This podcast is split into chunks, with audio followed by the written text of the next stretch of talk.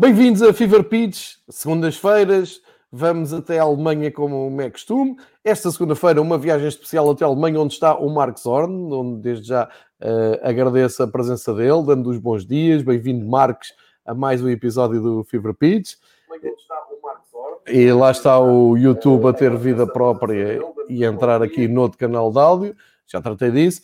Uh, será uma viagem especial porque uh, hoje é dia 10 de agosto e a partir de hoje todas as atenções estão concentradas na Alemanha, onde uh, vai começar a fase final da, da, Liga Europa. Nós já vamos uh, uh, repescar os caminhos desta fase final, não só da Liga Europa, mas também da Liga dos Campeões, onde tivemos dois clubes alemães em direção oposta, a virem para Portugal para jogarem a, a fase final. Vamos falar de, de, outras coisas, vamos falar também de uh, marketing e cartazes publicitários à volta da, desta final uh, da, da, Champions. Uh, também olhar já para a nova época na, na Alemanha, já temos jornada, imagine-se, na Alemanha já sabem como é que vai ser a primeira jornada da nova época. Enfim, coisas dos alemães que em Portugal não é compreensível. Mas sem mais demoras, Marcos, muito bem-vindo a mais esta viagem. Uh, sei que aí está um calor desgraçado, enquanto aqui está um dia de outono. Uh, muito obrigado por estares connosco. A Alemanha está pronta para receber a Liga Europa? Olá, João. Um abraço e um abraço para todos que nos estão a ouvir. Uh, eu acho que está tudo preparado, uh, tirando do facto que está mesmo muito calor. Eu ouvi com alguma inveja que em Lisboa está um dia do outono Uh, não tinha nada contra, porque desde a semana passada estamos com temperaturas à volta de 35 graus, o que principalmente nas grandes cidades e longe do mar não é a coisa mais agradável que existe. Mas é como é, temos muito futebol a partir de agora, acho até a quarta-feira da próxima semana temos todos os dias no mínimo um jogo, portanto muito futebol para ver e ligar a ventoinha e ficar quieto no sofá e ver futebol. Mas será que esse calor está para ficar aí na Alemanha? Isso é muito estranho. Um, está, está pelo menos eh, até a próxima, início da próxima semana vai ficar, sim. Ok, nós já vamos ver isso com mais pormenor. Um, olha, eu, eu tinha aqui uma, uma pergunta para ti, eu estive a ler a imprensa de manhã Só agora é que me dei conta do, do, seguinte: hoje arranca a Liga Europa na Alemanha, como já dissemos, com dois jogos. Nós já lá vamos ver os jogos ao, ao detalhe. Eu, eu, tinha gravado um, um episódio mais curto de Fever Pitch, só de áudio para podcast, só para fazer um apanhado uh, do que é que será esta semana de futebol da UEFA. Uh, mas queria confrontar-te aqui com, com, esta, com este facto e saber a tua opinião. Não é estranho a UEFA ter dois jogos por dia e marcá-los para a mesma hora? Enfim, eu acho que não faz muito sentido. Uh, é porque é por causa da chave, é depois já uh, irem jogar e já saberem com quem é que vão jogar a seguir. Isso não faz muito sentido. É que televisivamente é muito desagradável termos dois jogos a começar às 8 de Lisboa, 8 horas da noite de Lisboa, quando podiam ter posto um às 6 e outro às 8, como fazem durante o ano todo, e estão sempre a inventar novos horários. Tens alguma razão lógica para isto? Isto faz algum sentido? Do, do ponto de vista do, do adepto meu que estou no sofá, não faz sentido nenhum. Não, não tenho, não conheço uh, motivo nenhum, João, e estou contigo. Não faz sentido, não faz para os espectadores nem para as estações de televisão. E também não se pode dizer que é uma grande vantagem competitiva porque tens mais descanso se um joga às seis e outro às oito. Não, eh, estamos a falar de uma diferença de duas horas. Uh, não sei porque fizeram, até por acaso também até estranhei esse facto. Pois é, não, não faz muito sentido, complica-me aqui a vida que vou ter que ocupar dois uh, dispositivos, não é? Vou ter a televisão, o iPad e vou ouvir aquelas queixas normais em casa, não é? Uh, enfim, vais para, uma... para, aquela conferência na, nos canais alemães. Isso seria o ideal, Isso, a UEFA deveria, deveria ir por aí. Olha, vamos pegar exatamente nos caminhos que já foram traçados um, para ficarem. Vamos começar pela Liga dos Campeões, para perceber uh, como é que o Leipzig já lá estava, já, já sabemos, já falámos disso em vários episódios anteriores, mas uh, vamos falar do, do Bayern, que não só despachou o Chelsea, como tornou a eliminatória com o Chelsea um autêntico passeio, como ainda vi um tweet, penso no sábado, muito engraçado, a dizer desde 2015, Bayern 39, equipas de Londres 8. Acho que era este o score entre o Bayern e as equipas de Londres nas provas da, da Champions League. Desde, 2015. É uma supremacia uh, incrível. Mas podemos também olhar para os quadros dos outros jogadores, mas vamos começar pelo Bayern. Aqui nada de novo, tudo normal, mas uh, enfim, aquela paragem entre o último, o último jogo, eh, não é a última jornada, é o jogo da, da taça. O Bayern ainda jogou mais uma semana, ganhou a taça, e depois tem ali uma paragem, com uma espécie ali de uma pré-época uh, intermédia, que, que, enfim, este ano está tudo virado ao contrário. Olha, é um Bayern candidato à, à final de, da Liga dos Campeões, não só pelo seu peso, a sua história, a sua cultura, mas pelo que se viu, passou sem grandes problemas pelo Chelsea, que também vinha de uma final uh, de taça de Inglaterra e que não mostrou nada. Sim, é verdade. Uh, aparentemente a máquina do Bayern está a funcionar e bem. Uh, praticamente não se viu uma diferença dos, uh, das últimas jornadas uh, da Bundesliga e da final da taça e o jogo com o Chelsea agora no fim de semana. Um, eles tinham dito logo desde o início que iriam levar esse jogo, obviamente, muito a sério e também notou-se que, embora que o jogo estava muito cedo decidido, ou digamos a eliminatória estava muito uh, cedo decidido quando o Bayern já estava a ganhar 2 a 0, depois salvo 23 minutos, uh, mas não abrandaram demasiado o ritmo e acho que isso é importante uh, para manterem a competitividade. Pelo menos no caso do Bayern, acho que já podemos dizer que aquela pausa entre o campeonato e a Liga dos Campeões uh, não fez mal nenhum. Uh, vamos lá ver ah, como será com outros clubes. Tive a ideia que os clubes italianos não se deram muito bem com o facto de, num fim de semana, jogam ainda a Liga, a Série A, e no, poucos dias a seguir um, já tinham que disputar mais uma Liga, mais um jogo na Liga dos Campeões, porque tanto a Juventus como o Nápoles foram eliminados. E, qualquer das maneiras, olhando para o quadro do, dos quartos de finais, se no início da época tínhamos apostado algum dinheiro que nos quartos de finais nem estariam presentes nem o Liverpool, nem o Real Madrid, nem a Juventus, Uh, acho que agora está, tínhamos essa conversa nas, sei lá, nas Caraíbas ou de algum lado, porque é impressionante. E olha, três... lá o Leipzig, tinhas lá o Lyon, o Malta, não, isso não. Bergamo, sim, sim. O que, por um lado, é um bocado pena, porque quando entra naquela fase decisiva, uh, tu queres ver os melhores jogadores, queres os Ronaldos e os, queres o Liverpool e tudo, por outro lado, eu creio que faz muito bem a, a Champions que não tens sempre as mesmas quatro equipas uh, nas meias finais. Portanto, penso que é muito bom uh, para, para, para a Champions, para a competição em si.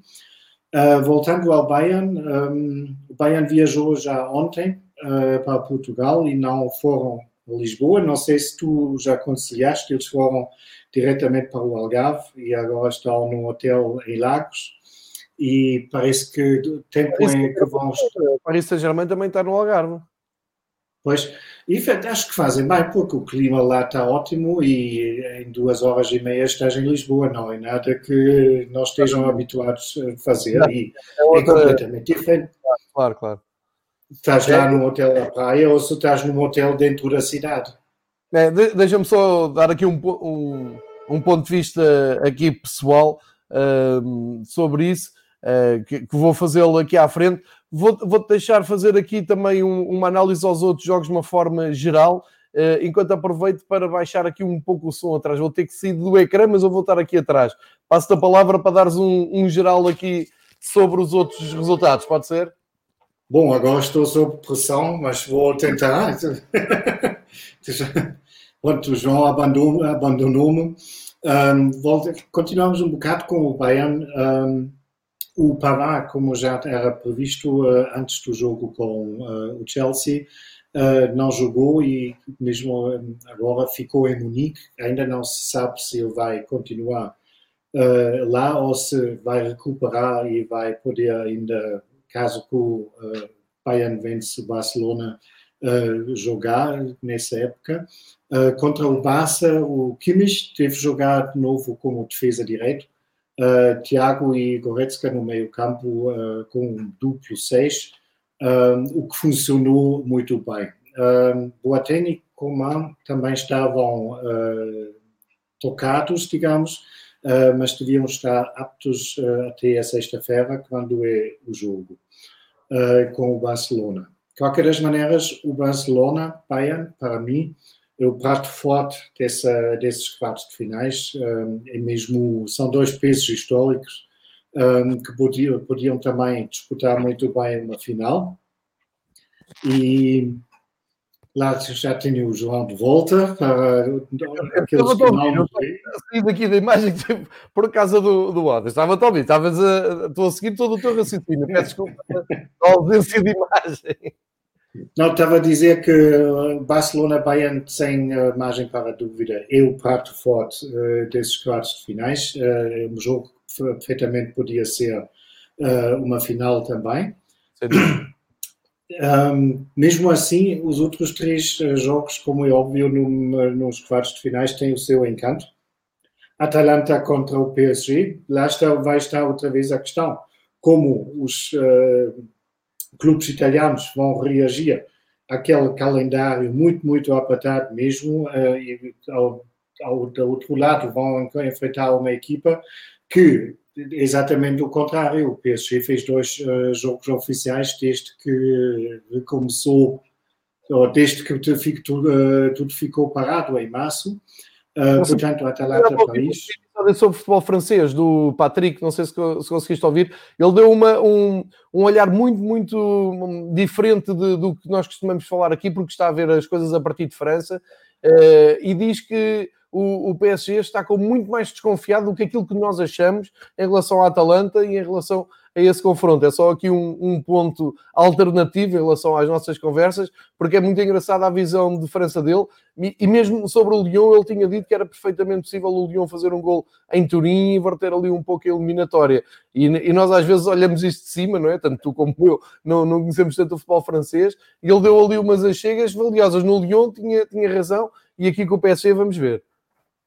Bom, o PSG é uma, um bocado uma caixinha de surpresas, porque eles não são a equipa mais regular uh, de todas. E eu pessoalmente acredito que ninguém daqueles que ainda estão uh, em competição uh, queria defrontar o Atalanta, porque o Atalanta é um adversário muito incômodo, tem ainda por acréscimo a particularidade que é um, uma equipa ou um clube pequeno, entre aspas, obviamente, e com todo o respeito, porque tu não podes te dar ao luxo como Barcelona ou mesmo como o PSG ou como o Bayern de ser eliminado por Atalanta. Uh, Atalanta. E, uh, estamos a falar de um Atalanta que joga um belíssimo futebol e eu teria dificuldades a apontar um favorito nesses, uh, nesse jogo. Um, no próximo jogo já é um bocado, para mim, um bocado mais fácil, porque para mim, sinceramente, o Atlético claramente é favorito contra o Leipzig. Isso não quer dizer que o Leipzig não tem hipóteses nenhuma, mas para mim, claramente, o Atlético é o favorito. Diz uma surpresa? Acreditas que pode haver uma surpresa? Estamos aí pela lógica, hum. não é? Teoricamente, eu também eu, eu, vejo o Atlético a ganhar um zero, a marcar um gol e não joga mais ninguém, com o Simeone não deixa, fica com a bola e acabou-se. Mas eu, eu, eu, no fundo, acredito e até estou a torcer por uma, uma surpresa do, do Leipzig. Não, não sei. Não há Timo Werner, é verdade, mas não sei, o futebol do Nagelsmann é mais eh, envolvente e me, menos previsível do que aquilo que o Simeone está à espera. Não sei se, se, estou a pensar bem ou se é só ilusão da minha cabeça, mas pode acontecer ali qualquer coisa uh, fora do previsto. Um, claro que pode acontecer, João, e um, eu estou completamente de acordo contigo. É mais agradável para um espectador, principalmente neutro, ver o Leipzig jogar futebol do que de uma regra geral o Atlético de Madrid. Um, obviamente é possível que, principalmente, já falámos uh, sobre isso na semana passada, uh, Leipzig até considera um, um, facto a favor deles que seja só um jogo e não jogado em duas mãos. Um, eu pessoalmente não acredito que essa surpresa vai acontecer, porque o Atlético um, é muito experiente, tem as armas uh, que tem uh, e sabe utilizá-las muitíssimo bem. Um, não preciso lembrar os dois jogos com o Liverpool em que eles. Eu não lembro, faz favor. Pois não, por isso estou a falar disso, João. Peço desculpa, mas. Uh, não, mas é, é assim. O, o... Se tu te lembrares do, do jogo em, em Madrid, que o Klopp até veio dizer que é muito difícil estares a jogar contra uma muralha, eles em casa, sabendo que tinham que fazer um bom resultado, não se, um, tentaram sofrer gols para não complicar a eliminatória, o Simeone não quer saber, aquilo é de, uma, de um realismo eh, enervante.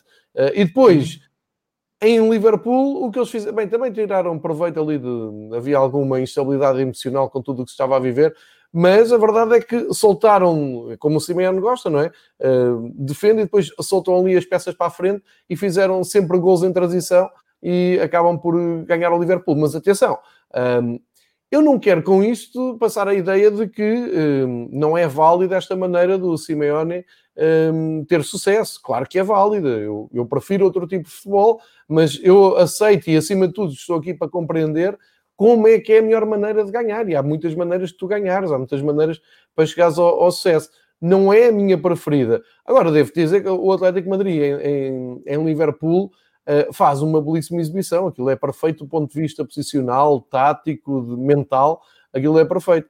E, e, só por causa disso é que eu acho que num só jogo o Leipzig tem mais hipótese, porque é mais difícil. O, o Simeone tem muita vantagem em, em, pensar nas eliminatórias num todo, uh, que é uma coisa que até é completamente atípica para os latinos, não é? Os clubes mais latinos querem resolver aquilo rápido em casa ou fora, querem resolver aquilo rápido. O Simeone consegue fazer o xadrez todo dele a contar com os 120 minutos da, da eliminatória. É só neste ponto de vista que eu digo que poderão ter ali uma vantagem, eh, porque alguma coisa que corra ali fora do controle do Simeone, ele tem muita dificuldade em buscar um plano B, em reagir, e é, e é nisso que eu estou, tenho alguma esperança no Nagelsmann, mais do que tu, mas eu sei que tu és alemão e és muito mais frio nestas coisas e que nós vamos romantizar um pouco, era só para confrontar aqui as duas ideias.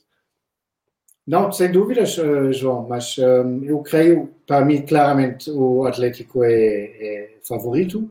Uh, o que não quer dizer que o Leipzig está sem hipóteses nenhuma, mas se tinha que falar em percentagem, eu diria 75% do favoritismo uh, do lado do Atlético.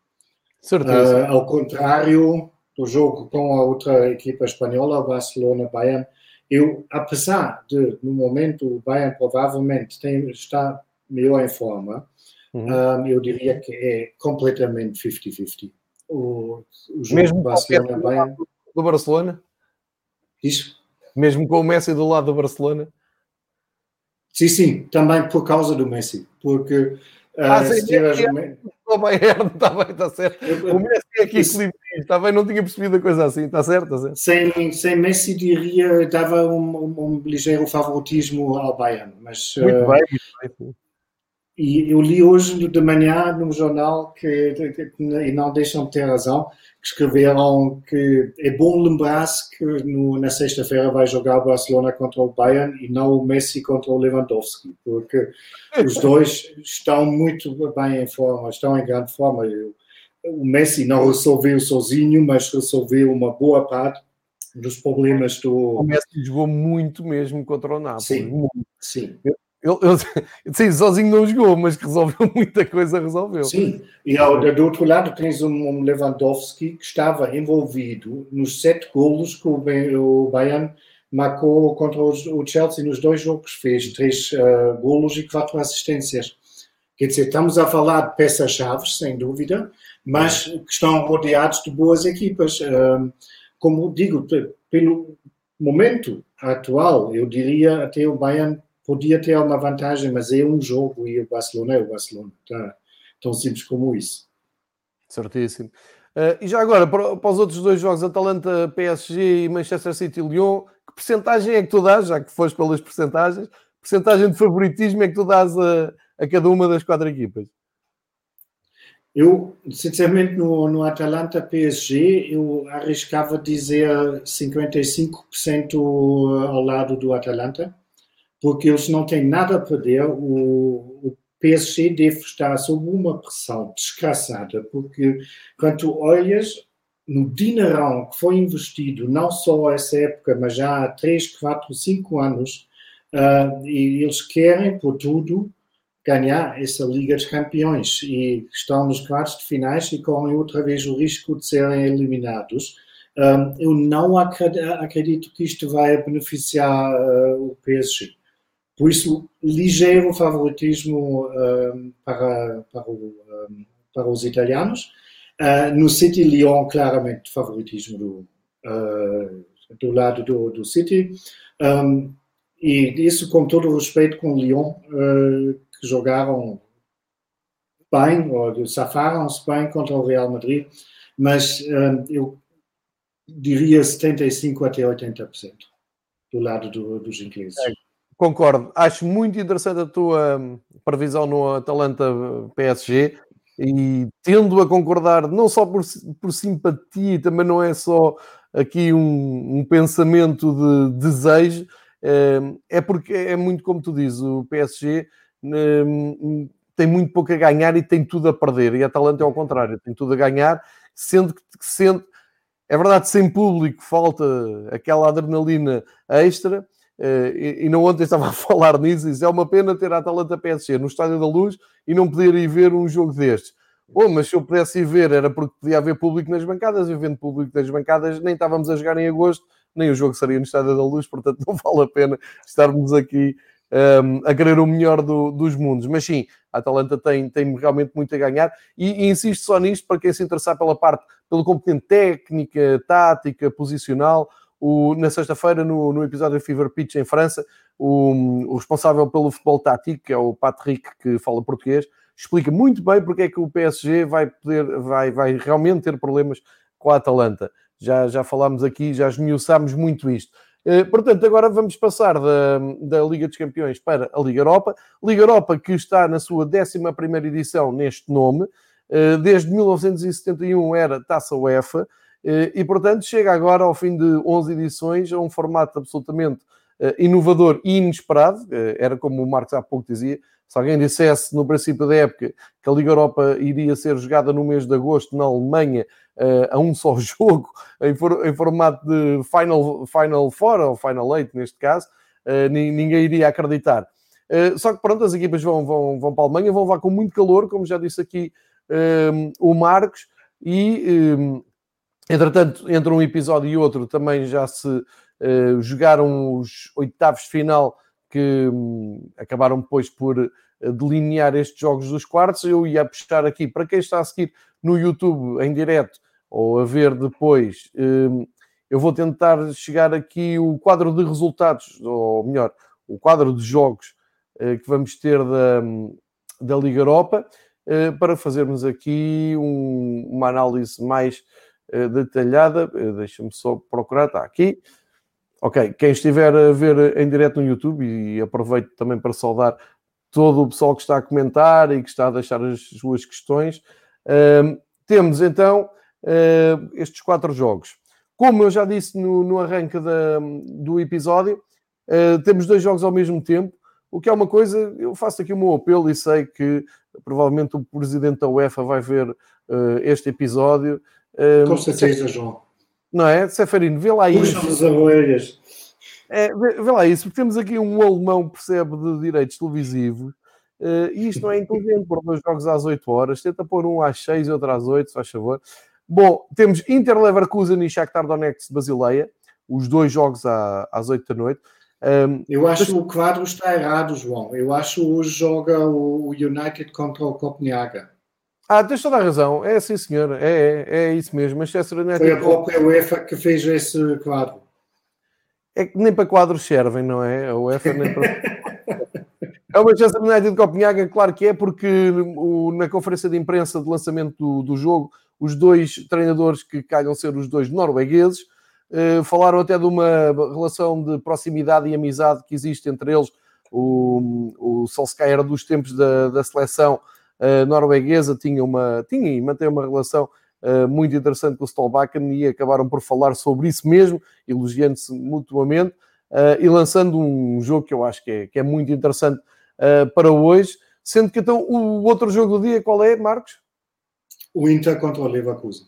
que é o grande jogo de cartaz de, desta, desta, desta fase da, da prova, só para, para os mais novos não pensarem que estamos aqui a falar de outsiders, equipas que não têm grande história. O Inter já ganhou a taça UEFA por três vezes, o Leverkusen ganhou em 88, numa final a duas mãos com o espanhol, e imagine-se, enquanto vencedor da taça UEFA, no sorteio do ano a seguir na taça UEFA, calhou com o Belenenses e caiu Sim. com o Belenenses do José António, do Bladenov, do Jorge Martins, tive a oportunidade de ver o Belenenses Leverkusen. O Belenenses foi ganhar eh, de uma maneira incrível e surpreendente na Alemanha. O Leverkusen ganhou 1-0 e voltou a ganhar em casa, salvo erro, com um gol do Adão. Aqui já não tenho a certeza se a minha memória está certa, mas fui ver esse jogo ao Restelo e daí estas raízes. Shakhtar também já ganhou a prova, o Manchester United ganhou há pouco tempo com o Mourinho, Copenhague é a primeira vez que está nesta fase adiantada das provas da UEFA, o Sevilha nem vamos falar das, das taças que tem da Liga Europa,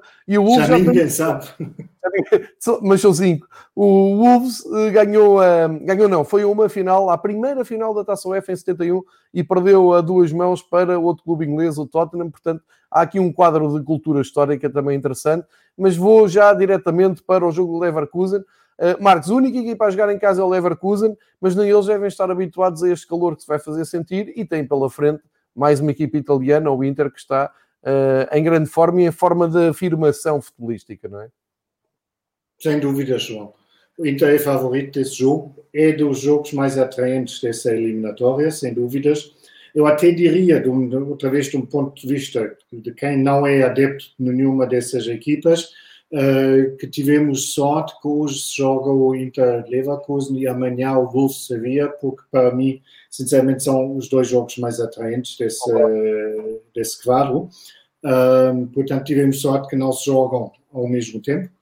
Um, o Inter claramente favorito uh, contra o Leverkusen, não só pelo nome, estão em grande forma, como tu disseste, e o Leverkusen fez uma boa carreira na, na Bundesliga, sem dúvidas, não conseguiu uh, segurar o lugar para a Liga dos Campeões e acho que falta tanto um bocado de estabilidade, bem como também de qualidade para eliminar esse Inter.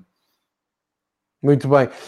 Um, agora podia-te olhar pelos outros jogos, mas queria também, não, não podia deixar escapar esta oportunidade Marcos, como é que na Alemanha estão a ver eh, esta fase final da Liga Europa aí, numa altura em que os casos de Covid também não, não, não baixam, antes pelo contrário, têm aumentado, nós até já falámos nisso aqui na semana passada. Eh, como é que a imprensa e os adeptos também, mas mais a imprensa eh, está a encarar esta presença da, da Liga Europa na Alemanha? Com atenção, passa despercebido, o facto de terem lá o Leverkusen não aumenta a atenção ou, ou nem por isso? Ah, nem por isso. Um, tem exatamente o mesmo peso como sempre. Um, eu diria o facto que os jogos uh, estão a ser disputados na Alemanha não, quase não é assunto. Porque uma vez que estão, são a, a porta fechada, no fundo, tanto se faz se, se, se joga em Colónia ou em Bruxelas ou em Copenhague. Um, portanto, isso não, não, não vi um único destaque uh, em relação a isso, que, que os jogos estão a ser disputados uh, na Alemanha e um, acho que também ninguém vê assim um grande, uh, uma grande vantagem do Leverkusen. A vantagem é que tem que viajar menos quilómetros do que os outros. Certo. Uh, eu estava a perguntar isto porque ontem estava a chegar em Lisboa de carro, estava a entrar em Lisboa e vi que em Lisboa havia já muitos outdoors e vamos falar de um a seguir do Leipzig que uh, está a colocar aqui algumas setas na capital, mas uh, aqui há muito, há, por exemplo, a Heineken tem outdoors a falar da Liga dos Campeões e certo aqui uma certa sente-se uma certa agitação com a Liga dos Campeões na, na capital portuguesa, daí a minha curiosidade. E mas, tu... João, Peço desculpa de te interromper, mas um, obviamente estamos a falar de uma série de fatores. Primeiro, a Champions é disputada numa eh, cidade só, enquanto a um, Liga Europa está espalhada por quatro cidades. Um, a Champions é a prova rainha, não há absolutamente nada, mais nada a dizer sobre isso, e com isso eu creio, e nem sei se em Colônia ou em, eh, em Düsseldorf não tens alguns sinais de, nas ruas, mas obviamente o empenho dos patrocinadores, como uma Heineken na Liga dos Campeões, não se pode comparar com aquilo que, que acontece à volta da, da Liga Europa. Por isso, acho é perfeitamente normal que haja mais agitação em Lisboa do que nas quatro cidades onde será jogada a Liga Europa. Certo, faz todo o sentido. Eh, eu ia, iria aproveitar o facto de teres falado em Colónia e Düsseldorf para mostrar aqui, partilhar aqui com uh, quem nos ouve e quem nos vê uh, o facto de estarem temperaturas altíssimas uh, previstas para esta semana.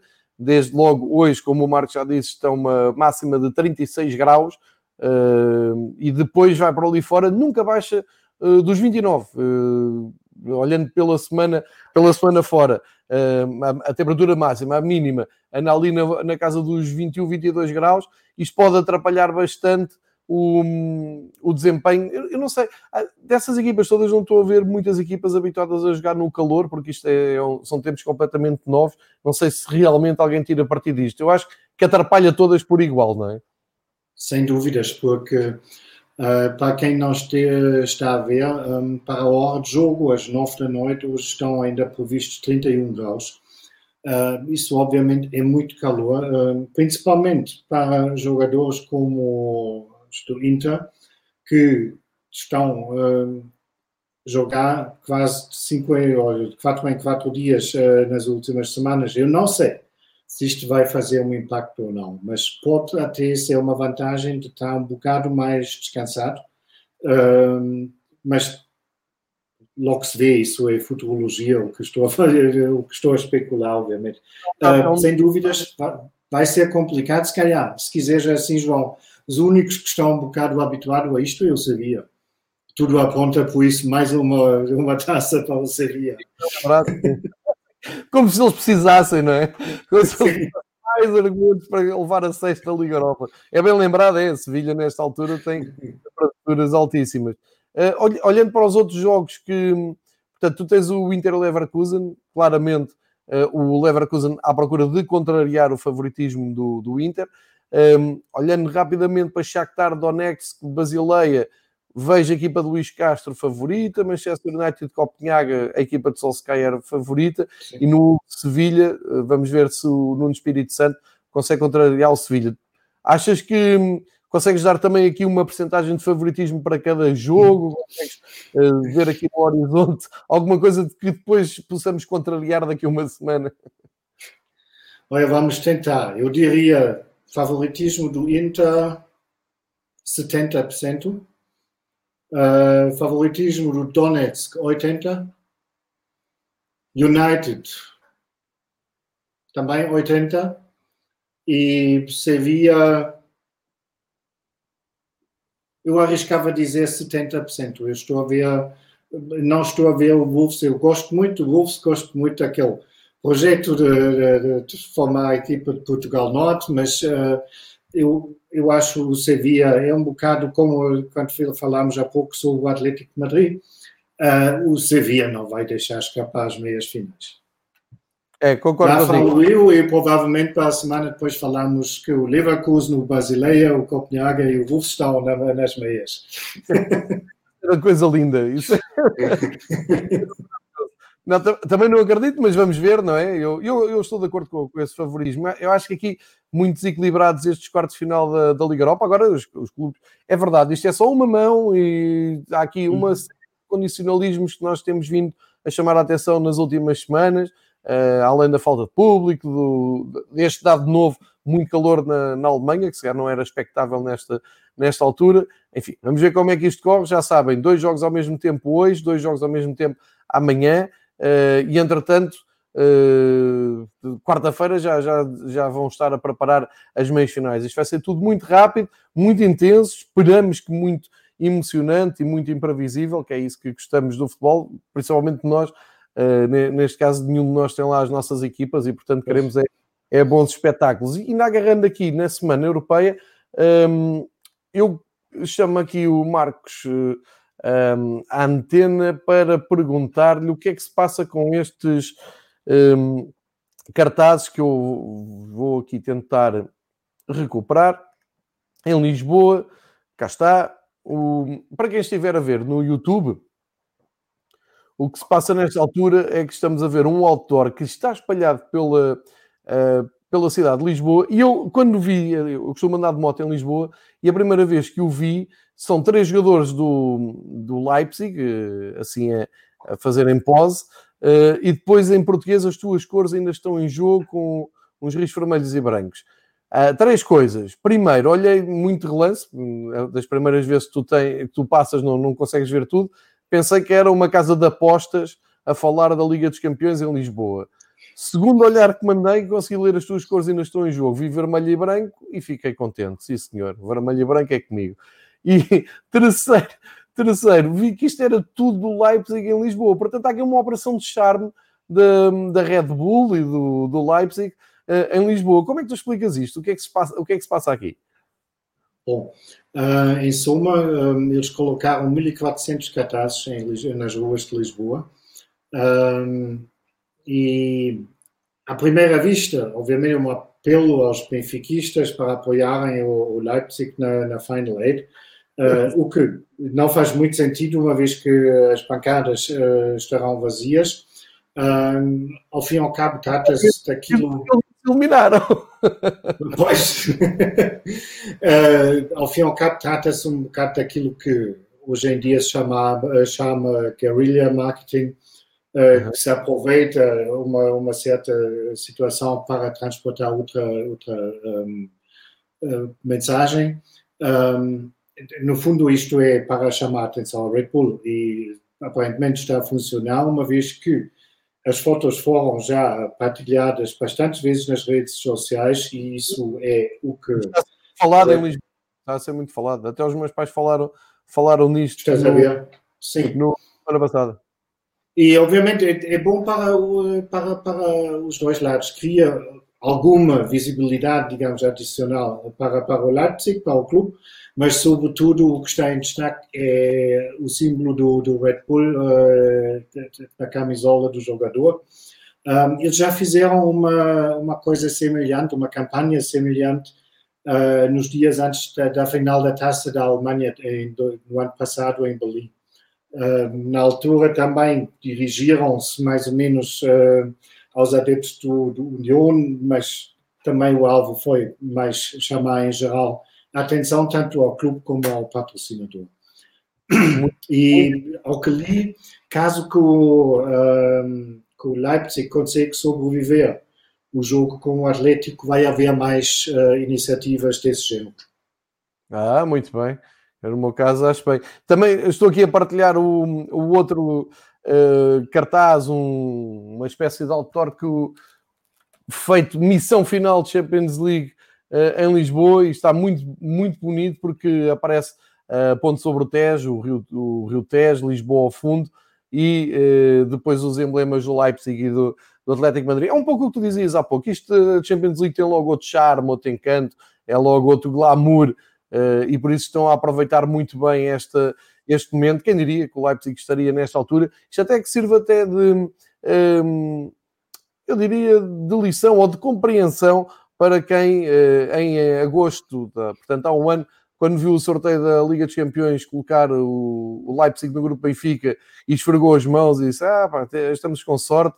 E eu andei a lutar com todas as minhas forças para explicar isto não é sorte nenhuma. Os, os alemães jogam muito, tem um grande treinador, tem o Timo Werner, são da Bundesliga. Pronto, agora talvez percebam um pouco melhor essa, essa qualidade que eu tento sempre um, falar aqui. Agora, é verdade que, uh, deixa-me só concluir este um, assunto do, do, da operação de charme do Leipzig em Lisboa, dizendo que eu acho que eles não têm grande sorte porque os adeptos de futebol aqui sabem perfeitamente que eles são o clube mais odiado na Alemanha por serem o clube da Red Bull e que foram criados da maneira que foram eh, e portanto acho que não vão ter aqui grande sorte, mas sim senhor, está aqui uma, uma belíssima campanha. Hum, vamos ver o que é que fazem e eu até já assumi que entre o Leipzig e o Atlético até tinha piada ao Leipzig passar, mas uh, em Lisboa está tudo à espera que o Atlético passe por causa do João Félix, é. também para ver como é que o João Félix vai uh, exibir na sua casa, que, que é a sua capital. Uh, há aqui um dado novo que, entretanto, apareceu ontem: o Atlético com dois jogadores a acusar positivo no Covid-19. Eu não sei que depois proporções é que isto vai ter, nem sei. Estive a ver os protocolos da UEFA, enfim, vamos lá ver como é que isto vai correr até ao dia do jogo, porque ainda podemos ter aqui algumas surpresas desagradáveis, não é? Já foi confirmado que foram jogadores, uh, João.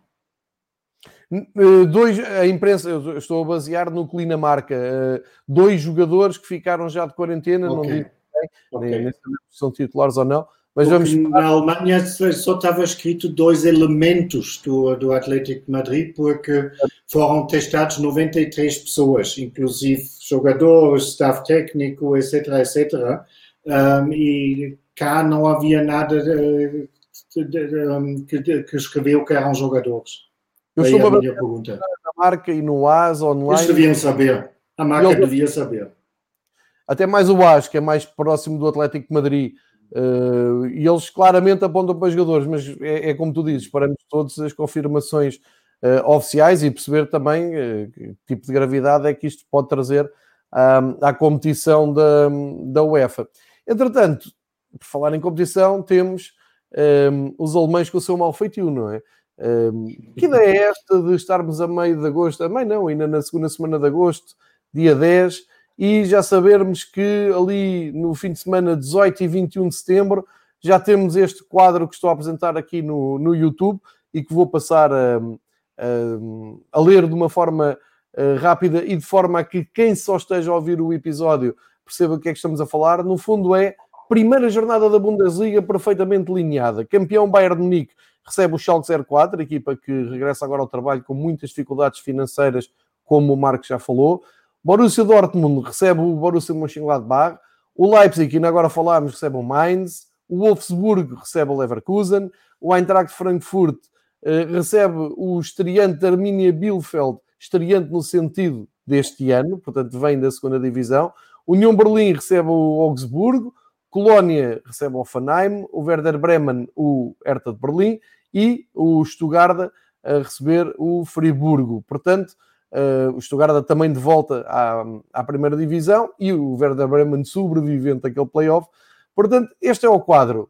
Marcos, como é que isto já está delineado? Como é que já temos calendário? Como é que isto já está tudo a andar? Uh, esta organização alemã, mais aquele sorteio da final da, primeira ronda da taça que já tinhas trazido aqui.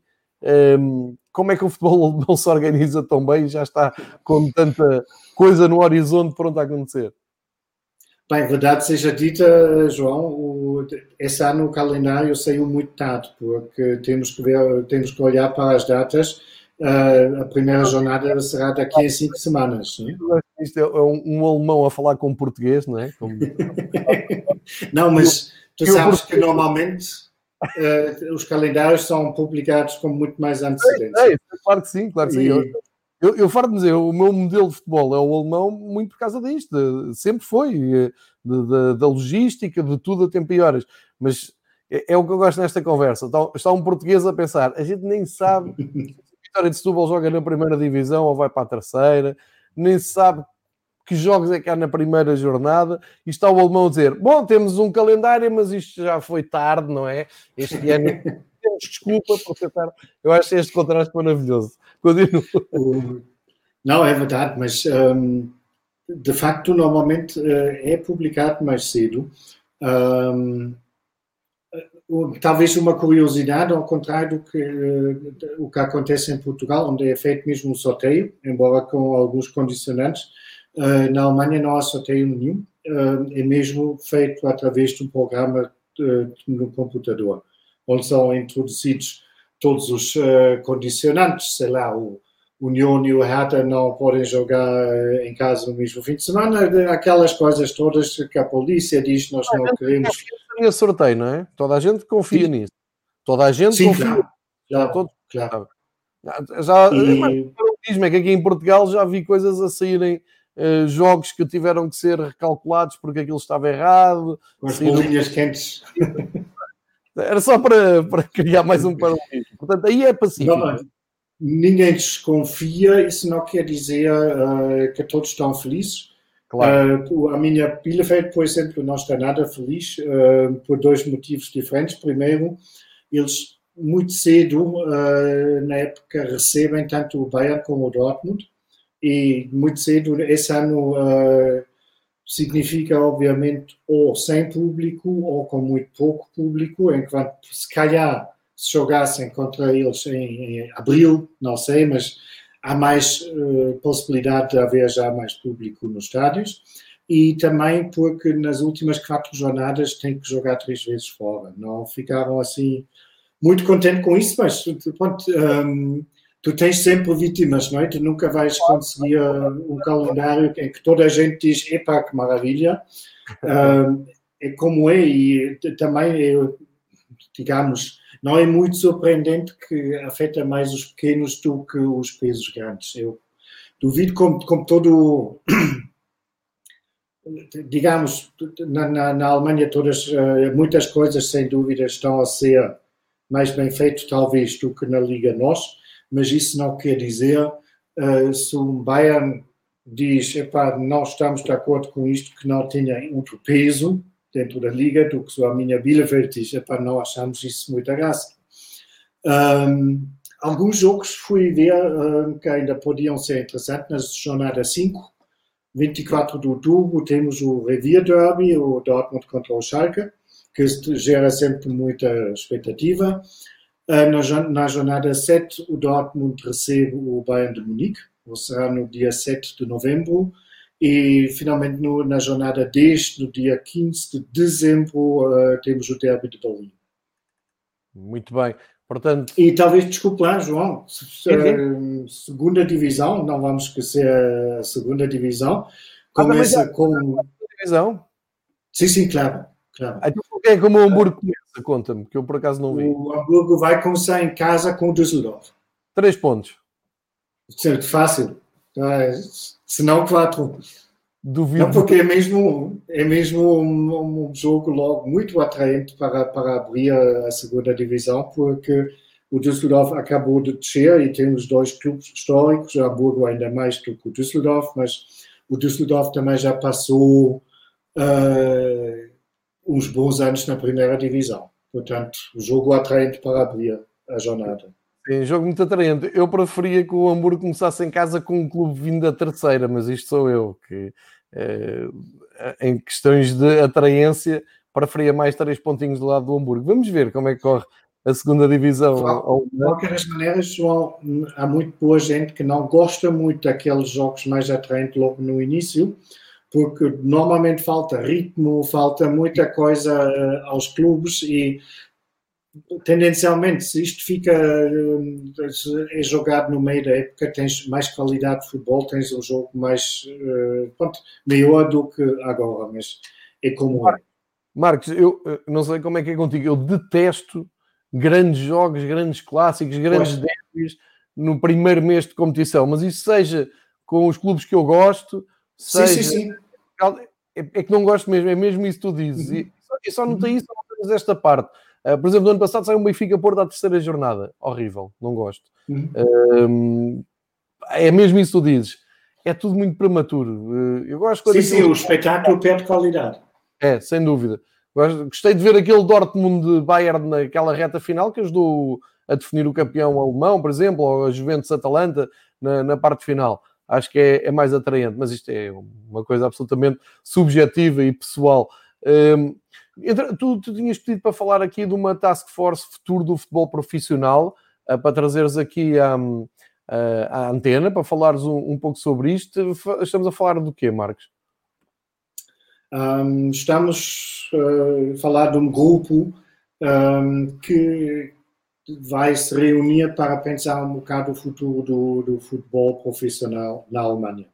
Okay. já antes da pandemia havia muita contestação por parte das claques, obviamente. Sim. Mas também, digamos, da malta normal, entre aspas, que, eh, que só vai ver os jogos uh, calmamente. mas há, há, muita gente na Alemanha, talvez mais do que noutros países, que estão um bocado com aquele sentimento contra o futebol moderno. Um, isso pode ser um bocado histórico, porque na Alemanha há houve sempre uma certa relutância contra o futebol profissional. Fomos dos últimos países que legalizaram o futebol profissional, só aconteceu nos anos 60 e mesmo na altura com restrições que obviamente eram ridículas, eh, que ninguém já cumpria isso, mas uh, queriam mesmo a todo custo manter o estatuto amador e, e talvez entre os adeptos há mais pessoas com aquela visão romântica e muitas vezes hoje em dia também ingênua de, da competição desportiva e o amor à camisola e aquelas coisas todas que talvez nunca existiram, mas uh, que soa bem e obviamente dá um, um, outro ambiente e outra envolvência ao uh, que se passa no relevado. Um, dito isso, obviamente isso ganhou mais força ainda uh, quando começou a pandemia e o Schalke 04, depois de duas semanas disse, minha gente sem ajuda uh, não podemos sobreviver aos próximos meses, uh, é que muitas, muitos adeptos dizem, mas como é possível um clube que gera centenas de milhões de euros por ano que não tem dinheiro na conta para sobreviver dois ou três meses. Se isto é o caso, algo está profundamente errado e um, a Liga prometeu uh, para pacificar um bocado o ambiente, mesmo quando se começou a entrar mais a sério, discutia se se devia jogar sem público uh, o resto da, da época. Um, a Liga prometeu que, quando a pandemia estaria vencida, uh, que iriam tomar medidas para, digamos, mudar o futebol do futuro. Uh, a pandemia ainda não está vencida, obviamente, mas um, vão começar no mês de setembro. Um, esse grupo, uh, nesse grupo estão representantes de clubes, uh, da liga e de adeptos. Um, um grupo de, dos adeptos que vai estar presente é aquela organização Nossa Curva, já falámos sobre eles há umas semanas atrás, onde nessa nossa curva estão reunidos, no entanto, mais do que 2.500 claques, portanto já leva algum peso. Um, a própria Liga admitiu em abril, eu passo a citar, uh, desenvolvimentos indesejáveis nos últimos anos no futebol profissional e diziam que está fora da questão que sustentabilidade, estabilidade e credibilidade terão que ser valores-chave dos clubes no futuro. Um, isso, obviamente, são palavras bonitas, vamos ter que esperar uh, se, que, um, que conclusão ou conclusões vão chegar. De certeza, também não é coisa que vai ser resolvida dentro de semanas. Isso deve ser um processo e não faz mal nenhum que vai demorar pelo menos um ano, calculo.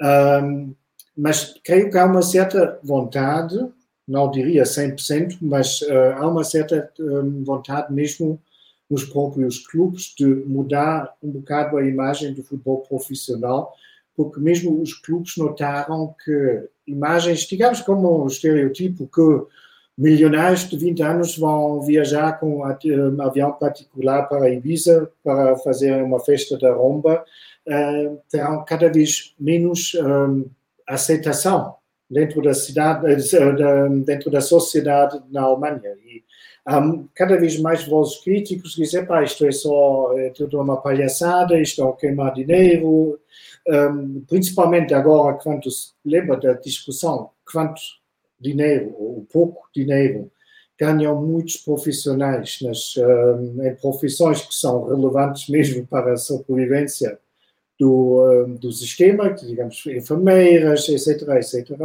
Um, e há uma grande sensibilização sobre esse assunto no momento. Portanto, há uma certa pressão para os agentes envolvidos uh, de chegarem, pelo menos a um, eu não sei, um, de mudarem alguma coisa, digamos. Um, eu, mas o objetivo dessa task force é mesmo dizer tornar a competição mais, um, mais saudável e os clubes mais sustentáveis. E um, o próprio nossa curva disse o lema uh, um futebol diferente é possível.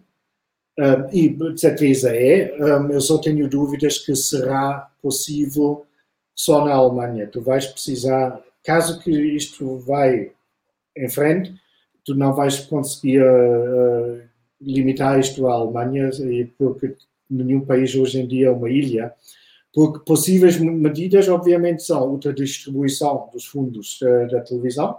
Isso, claro, podes fazer só dentro da Alemanha, mas se começas a fazer isso, o Uli Hoeneß vai logo dizer, mas a nós pedem que vamos ganhar a Liga dos Campeões uh, e não nos dão e vão nos tirar os meios para isso.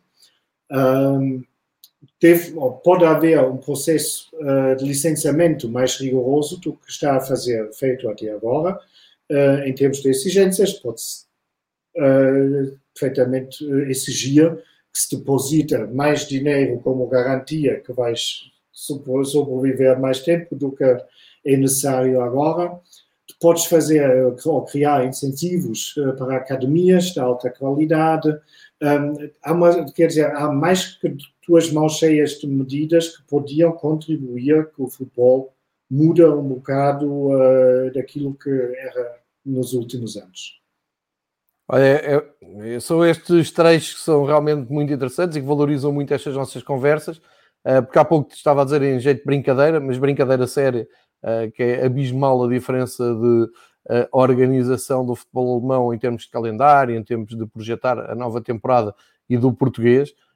Eu acho que até é uma comparação injusta, mas está aqui um, um português e um alemão a falar, tem, tem que fazer, a falar disso, e não só um, há essa organização, como há uma massa crítica muito forte, uma autocrítica muito grande na Alemanha, e só assim é que o futebol vai melhorando e vão subindo patamares e, e vão tendo uma competição de excelência, uh, porque, mais uma vez, se passarmos para Portugal, o que é que são as reflexões, o que é que são os olhares para os futuros.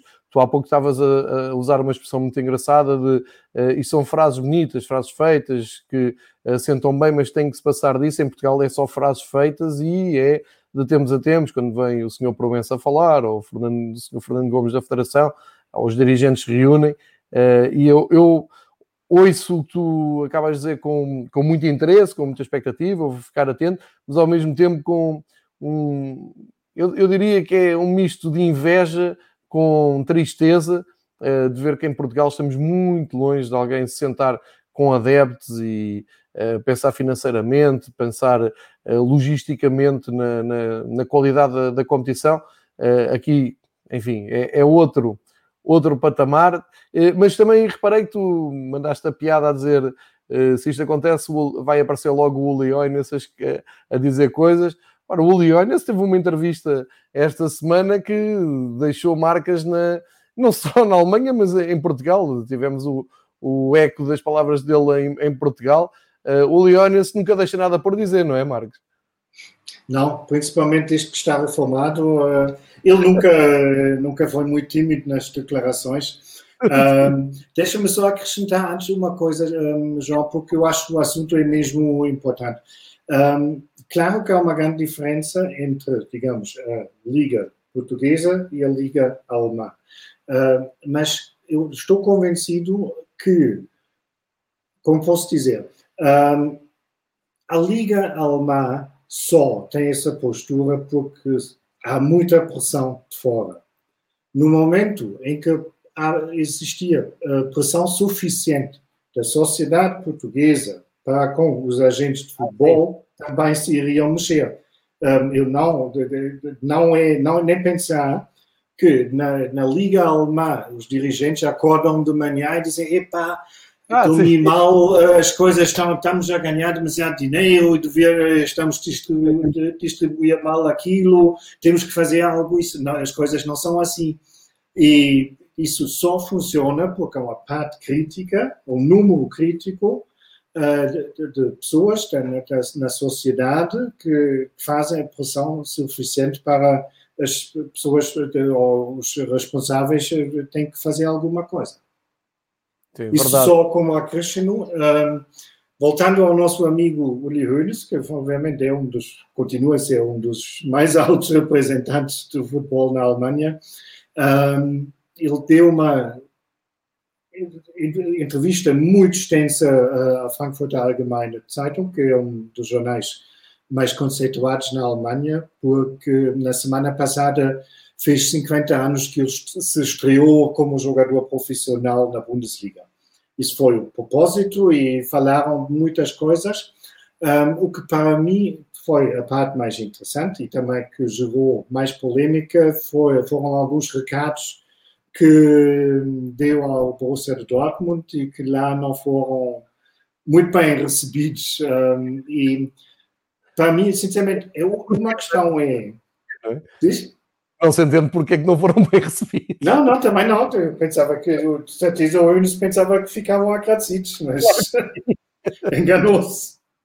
Um, bom, mas, obviamente, é uma coisa podemos discutir se ele devia fazer isto ou não, porque provavelmente tem bastante que fazer por que passe com o próprio clube e, e, é sempre um bocado deselegante falar de outros clubes. Por outro lado, e por isso também uh, gostava de fazer falar sobre isso, ele, o que ele disse sobre o, o problema do Dortmund não deixa de ter uma uma forte probabilidade de, de ser, ter razão, porque o, o apesar de polêmico, obviamente sabe um bocado do que se passa no futebol e uh, provavelmente mais do que ninguém. E ele fez a comparação do Dortmund com o Bayern de Munique e falou sobre o motivo por que o Dortmund não consegue alcançar o Bayern. Um, e ele disse, eu posso ler, porque eu tenho aqui uh, à minha frente, quando o Dortmund compra, compra um jovem talento, ele joga bem, alguns meses depois você pode ouvir do próprio clube ou de fora que um dia ele estará à venda. Acho isso imprudente. Com um jogador pode absorver o DNA de um clube quando sente que está à venda.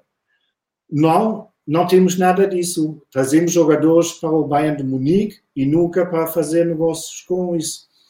E eu acho que eu, com poucas.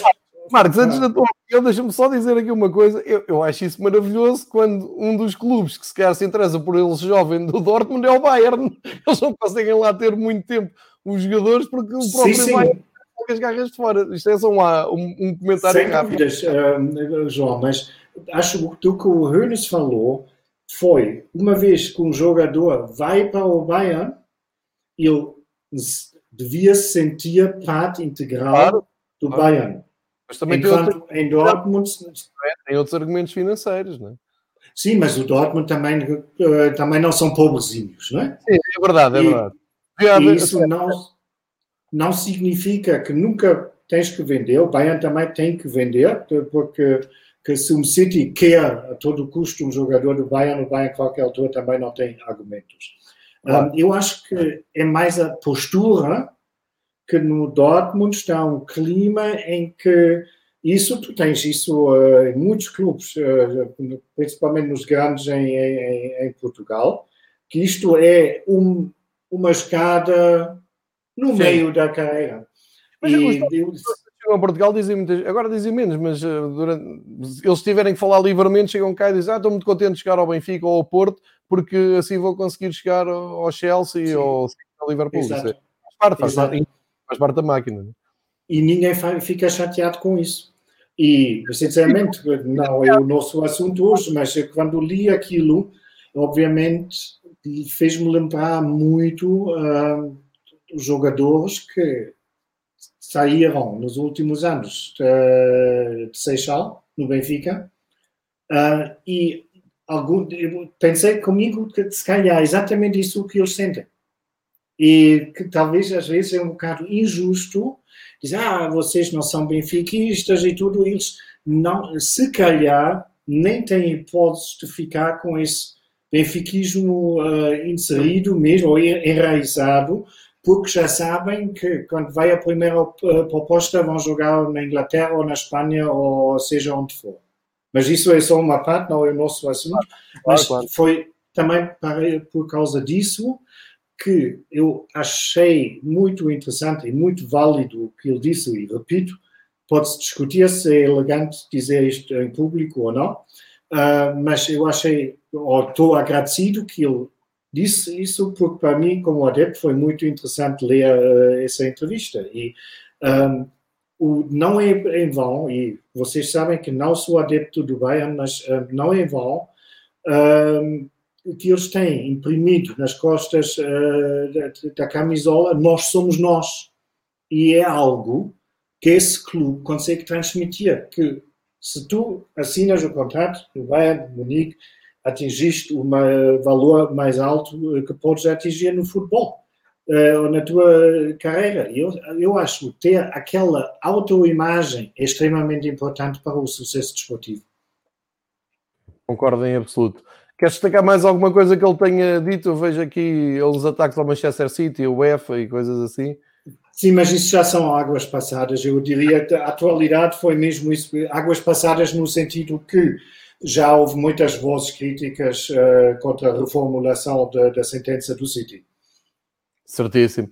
Um, reta final, então, para nos falares de, dos direitos adquiridos da, da Zone, uh, que eu repito, aqui em Portugal um, os mais atentos às transmissões internacionais já viram que há um canal uh, que ultrapassa ou, ou que uh, passa várias fronteiras e em português escreve-se D-A-Z-N, que eu penso que é para, inglês das, para ler em inglês da Zone, mas por exemplo no, no Brasil este canal já, já opera, já dá jogos e na Alemanha tiveram aqui um golpe importante ao adquirirem uh, os direitos da Champions. Eu comparava, não sei se a comparação é feliz ou não, um pouco como a Eleven Sports fez aqui em Portugal há umas épocas quando. O, esses direitos, não é? Não é assim? Porque o, o Eleven Sports só podes ver na net. Não podes não. ver na, na, televisão tradicional. Eleven Sports podes ver no, na tua box desde que atives e pagues ah, o canal. Podes, então podes... Não, não é bem assim porque a Dazon ah, opera mesmo só na net. Ah, eu não sabia, ok. Ok, ok. E isso, obviamente, deixa descontente algumas pessoas porque eles já adquiriram uma boa porção uh, dos direitos da Bundesliga. Eles transmitem na Alemanha em, em exclusivo La Liga, Série A, a Championship da Inglaterra, uh, uma série de outros campeonatos, transmitem em exclusivo a Liga Europa. E quem não ter acesso à net Hoje em dia, teoricamente, toda a gente tem acesso à net, mas há pessoas que têm mais problemas com isso, digamos, sei lá, se meu pai quisesse uh, ver futebol, uh, para ele seria um bocado problema. E também, acho que já mencionei isto. Para ver, não é? Um, um tablet, um terminal qualquer para ver, um computador. Sim. Não é só o Sim, e, obviamente não queres ver todos os jogos no tablet, pelo menos eu não. Eu gosto muito do meu ecrã e por isso, obviamente, eu depois sempre em casa tenho Apple TV, não preciso, nem, nem tenho TV cabo, nem satélite, nem nada. Mas pertence a uma geração que já está habituada uh, a isso. A isso. E, e acho que já falámos sobre isso uma vez, João. Uh, não é bem assim que a Alemanha, em todo o lado, uh, tens uma boa rede. E eu conheço pessoalmente pessoal que nem precisa sonhar em ver aquilo, porque a internet, a qualidade da internet não, não dá para isso. E, obviamente, estão a excluir um pouco, uh, uma parte, digamos, tradicional ou mais rural das pessoas que verem futebol. E agora, como a Liga dos Campeões, que até até há dois anos, salvo seja, foi transmitido em exclusivo pela Sky, uh, que é o equivalente à Sport TV em Portugal, uh, pela maneira também de transmissão. Um, agora tem que dividir o bolo no momento com a Dazon e a partir da época 21-22, uh, 121 dos 137 jogos da Liga dos Campeões estarão, serão transmitidos em, em, exclusivo na Dazon. Quer dizer, a Liga dos Campeões desaparece da televisão tradicional, digamos assim. Isso é muito à frente, mas é, caminha-se para aí, sim. Deixa-me só esclarecer, até fui aqui, um, fui aqui consultar. Um, eu há pouco disse taxativamente, sim, tens Eleven Sports na, nos canais normais, ou seja, um, tens uma, uma box em casa uh, da Mel. O operador de cabo, sim. Exatamente, o operador que tu escolhes, e depois tens a hipótese de ir lá ao canal de Eleven uhum. e ativar. Mas se quiseres ver só na internet, também é perfeitamente possível. Tens o teu tablet, pois. tens o teu telefone, smartphone, sacas a aplicação, entras uhum. na aplicação, fazes o download da aplicação, em português mais, mais uh, literal, e um, depois ativas a partir da tua aplicação e podes ver, mesmo que planos de assinatura, uns para televisão clássica, box televisão clássica, uhum. para tablet. Portanto, aqui, de uma forma mais tímida, também se caminha para os, também se caminha para, para esse um, para esse cenário que eu acho que, enfim, é como tu dizes. Eu tenho sempre muita. Eu, eu estou à vontade, que eu ando sempre à volta de streams, aplicações, de uh, a tirar do, do smartphone para a televisão, Wi-Fi, sim senhor. Uh, é uma questão até de sobrevivência estarmos a, a par dessas coisas todas, mas é como tu dizes, eu vou para gerações mais velhas e não posso obrigar uh, gerações mais velhas a, a tirarem um curso para ver futebol. Acho que isso Está Esse é o problema. Isso, juntamente com a má qualidade da internet, eh, em algumas regiões, eh, é muito complicado. Eu tenho pena dessas pessoas, porque não têm culpa. Eh, claro. E até fiquei um bocado admirado que o caminho é esse, porque normalmente são essas as pessoas que têm o dinheiro disponível para pagar aqueles serviços todos. Claro. Mas a Dazon deve ter pensado mais uh, nisso do que eu e devem saber o que estão a fazer, mas uh, eu só acho, resumindo, eu tenho um bocado de pena de pessoas fora das grandes cidades e com algumas dificuldades uh, nisso, mas claro, o futuro está aí, mas eu fico um bocado admirado que não se tenta apanhar os dois caminhos para mais uns, sei lá, cinco anos no mínimo, porque o que tu dizeste com a Eleven Sports, isso é o que cada canal de televisão hoje em dia faz, uh, João. Tu tens a RTP, eh, tens a aplicação, podes ver online, não precisas TV cabo ou qualquer coisa para isso. E com isso, por isso disse na Apple Box tenho tudo o que me interessa, tanto canal pago como não pago, e funciona lindamente. Uh, a diferença é que já não existe alternativa agora. Pois, pois, isso é, é dramático. Uh, vamos, vamos ver como é que isso vai lidar, vamos ver também que números é que depois a Dazon vai apresentar uh, em termos de estratégia de vendas, também é importante uh, para, para, o mercado, sinais para o mercado. Um, começamos a semana com cerca de uma hora e um quarto de conversa aqui com, com o Marcos sobre um, tudo o que gira em volta do futebol alemão.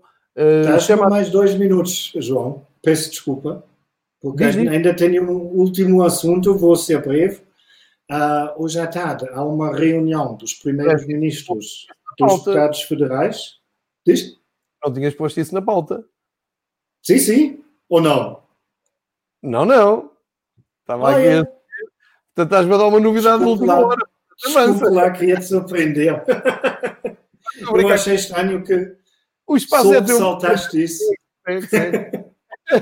um, o, há uma reunião dos uh, primeiros ministros dos Estados Federais um, hoje à tarde em que será discutido um, um papel uh, elaborado pela, pela Liga Almar em relação aos, aos jogos com público a partir da nova época. Um, e aquele conceito da, da Liga Almar, isso já houve inclusive dirigentes de clubes ingleses que dizem que estamos mesmo na expectativa porque a Bundesliga foi a liga foi o exemplo que seguimos na, no recomeço das nossas ligas e vamos lá ver o que agora vão propor. Um, no fundo, as medidas são exatamente aquelas que já falámos há algumas semanas atrás. Até o final do ano não haverá adeptos uh, de equipas visitantes no estádio uh, até finais de outubro não vai, haverá lugares em pé. Não vai haver venda de bebidas alcoólicas nos estádios, que, por sinal, na reunião da Liga dos Clubes, 36 clubes, foi a medida mais polêmica de todas, que só passou com uma maioria de três votos, todos os outros foram quase unânimes. E um, vai haver prioridades personalizadas. Prioridades certas. Ah, com, com toda certeza. um, e vai haver bilhetes personalizados uh, com venda apenas online. Isso, obviamente, uh, sempre partindo do pressuposto que uh, a pandemia não agrava, que não há nada de. Um, é muito pouco provável que vai haver ocupação de estados de 50%. Um, o primeiro-ministro da Baviera ainda disse há pouco que não está a ver jogos com 25 mil espectadores tão rapidamente. Uh, e aponta-se no momento mais na direção de 10 mil em estádios grandes como o Dortmund ou, ou Munique. Mas isso, como digo, isso foi o, papel, foi o documento elaborado pela Liga que agora está em discussão um, no, entre os primeiros ministros dos Estados Federais e devem provavelmente chegar a uma conclusão ainda esta semana, sempre com condicionante, dizer que temos que ver dia para dia uh, ou de jornada para jornada como estão os números uh, do corona. É tudo. É, tudo. É tudo como se tivesse acabado de fazer um favor. Uh, não, certíssimo. É muito importante e vamos acompanhar isso com muita atenção, porque, mais uma vez, a Alemanha pode ser o farol disto tudo. À medida que a Alemanha for desbravando nesse caminho, muito provavelmente vai arrastar consigo outros campeonatos, outros países. Uh, e, mais uma vez, eh, não, não, querendo ser aborrecido neste ponto, em Portugal isso é tudo uma incógnita muito grande, uh, se bem que há aqui umas luzes em Portugal em termos de anfiteatro desportivo, temos o cenário da Fórmula 1 vir a Portugal ao fim de muitos anos e, por aquilo que se percebe na imprensa, uh, em Portimão haverá público para ver a corrida de Fórmula 1, e lá está, vai logo... Os já têm bilhetes, salvo erro. Os? O teu amigo sportinguista está na conversa, já tem bilhete, não é? Pedro Varela, sim, absolutamente fanáticos por. Fórmula 1, uh, eh, compraram logo bilhete, sim, por isso é que eu digo, na, na Fórmula 1 já se percebeu que vai, vai haver público. Um, isto poderia ter sido um princípio para uma reflexão, para uma task force, como tu há pouco aqui um, demonstraste, mas o que aconteceu foi o Pedro Proença a vir em bicos de pés dizer: Ah, não, não, mas já público na Fórmula 1, isto não pode ser assim, o futebol também tem que ter. Sim, mas tem que ter como? Em, com que plano? Com que ideia? Não é só tem que ter por ter, por ter, não é? Porque a Fórmula 1 de certeza que tem regras pensadas e de certeza que já houve conversas com o governo e DGS, enfim, isto é eh, é mais apenas só um exemplo e também eh, já agora vai ser eh, anunciado oficialmente o Grande Prémio de MotoGP, que é algo que eu aí gosto muito, tenho, tenho uma ligação muito, muito grande à, à MotoGP e também acho que faz todo o sentido que seja com o público, porque se a Fórmula 1 tem, porque é que a MotoGP no mesmo autódromo não há de ter, e aqui poderia ser um, um arranque para percebermos se, eh, não só no futebol, mas nos eventos esportivos, vamos poder ter público ou não. Mas no futebol, é como te digo, Marcos, em vez de se agarrar estas oportunidades e partir-se para uma discussão séria, para uma reflexão serena, bem, bem consistida com todos, todos, constituída com todos os presidentes de, de futebol, dos clubes de futebol, a única coisa que só viu foi o, aquela posição histérica, eufórica do costume do Pedro Proença a dizer ah, não, então também temos que ter, se a Fórmula 1 tem, também temos que ter.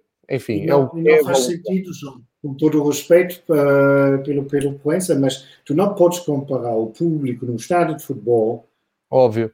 No circuito da Fórmula 1, é, são públicos completamente diferentes. No, no, no, no circuito de Fórmula 1 não tens um setor com 5 ou 6 mil pessoas todos a cantarem já começando por aqui, não, não, não, não faz sentido a comparação sequer. Mas pronto. É, é tal e qual. É, isso parece-me tão óbvio um, que, enfim, acho que não é preciso ver uma figura ilustre da Alemanha para explicar isso, mas se calhar até é preciso. Já não digo nada. Marcos, muitíssimo obrigado por mais Eu uma agradeço, viagem.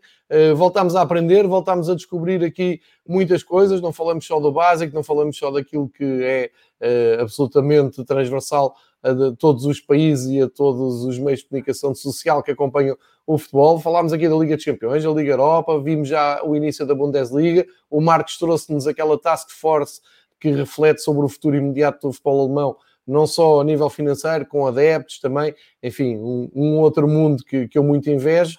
Uh, e terminamos também com o, o Leonas e uh, este possível regresso de público aos estádios. Mais um grande episódio que só o Marcos Horn, a partir da Alemanha, nos pode proporcionar e por isso temos que aproveitar sempre para beber a informação daqui. Muito obrigado a todos os que estiveram no chat do, do YouTube. Muito obrigado a todos que nos ouvem também só em áudio. Uh, espero que gostem tanto e que aprendam tanto e desfrutem tanto destas conversas com o Marcos como eu. Voltamos para a semana com o Marcos. Entretanto, não se esqueçam, na Alemanha vai decorrer todos os jogos da Liga Europa que faltam. Hoje dois, amanhã mais dois. A UEFA, depois de ver o episódio, vai pensar melhor nestes horários ter dois jogos à mesma, à mesma hora. Dois clubes alemães na Liga dos Campeões, enfim, muito futebol para ver a partir daqui e para voltarmos a falar dois ou oito dias com o Marcos. Marcos, grande abraço, fiquem em segurança, cuidado com o calor e eh, voltamos a ver daqui a uma semana. Um grande abraço, João, um grande abraço para todos os ouvintes e até a próxima segunda-feira. Obrigado, Marcos, estamos combinados. Continuem com o Fever Pitch durante a semana, vários episódios à volta, claro, das provas da UEFA, mas viagens a outros países e a outros campeonatos, como tem acontecido por aqui, tem sido um projeto uh, que tem valido a pena porque vocês também têm estado desse lado com o vosso feedback. Obrigado, até à próxima.